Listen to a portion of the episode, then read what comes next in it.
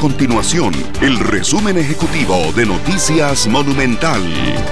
Hola, mi nombre es Alejandro Meléndez y estas son las informaciones más importantes del día en Noticias Monumental. El cuarto simulacro de evacuación por sismo contó con la participación de más de un millón de personas y 90 comités municipales de emergencias, según datos de la Comisión Nacional de Emergencias. Además, los datos preliminares tras el simulacro indican que el 70% de la población que se inscribió para realizar esta actividad tiene un plan de emergencias y el 65% cuenta con un baletín especializado. El Colegio de Ciencias Económicas previó un incremento en la pobreza para lo que resta del 2022 tras las recientes cifras sobre el costo de la vida que revelan una inflación interanual de 11,48%.